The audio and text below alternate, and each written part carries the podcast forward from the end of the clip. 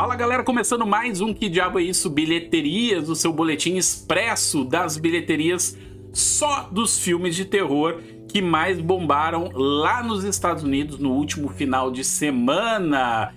Será, será que a Freira 2 segurou bem a segunda semana? Vocês lembram, semana passada, que eu fiz aqui um exercício de futurologia prevendo que ia cair entre 60% a 65%, porque segundo o matemático Oswald Souza, não, tô brincando, mas segundo aí as estimativas, é esse o número de queda para um filme de terror, né? Isso é muito comum, 60, 65, às vezes até um pouco mais. Então, esse era o esperado.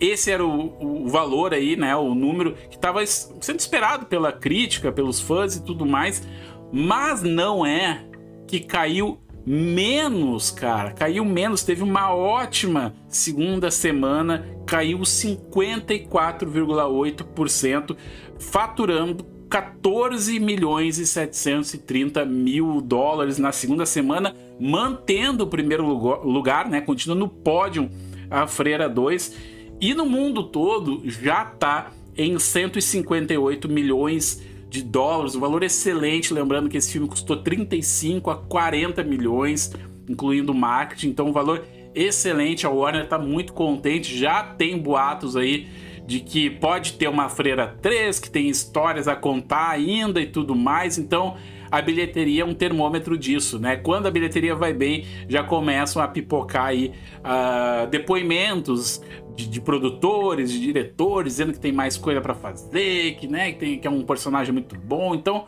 basta esperar. Agora, a pergunta que não quer calar, a pergunta de um milhão de dólares é: será que a Freira 2 vai ser um sucesso tão estrondoso quanto o primeiro, que faturou 352 milhões de dólares, muita grana?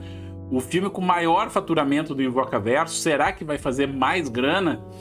Eu também, né, fiz aí um exercício de futurologia semana passada, tô vidente, né? A mãe de NAC das bilheterias disse que talvez fique na metade, né? Mas agora com essa queda, eu acho que vai se aproximar, mas não vai chegar a 352, eu chuto aí 250, 270, o que já é um valor mega respeitável para um filme desse porte. Então vamos aguardar. Nas próximas semanas tem a estreia do novo Exorcista, então eu estou muito curioso para perceber como é que o público vai encarar esses filmes, né? Dois grandes filmes de horror aí uh, dentro dos cinemas americanos então vai ser bem interessante de acompanhar essa batalha horrorífica nas bilheterias. Então fiquem ligados aqui no que diabo é isso bilheterias, beleza, turma? Até semana que vem. Ótimos filmes, boas leituras.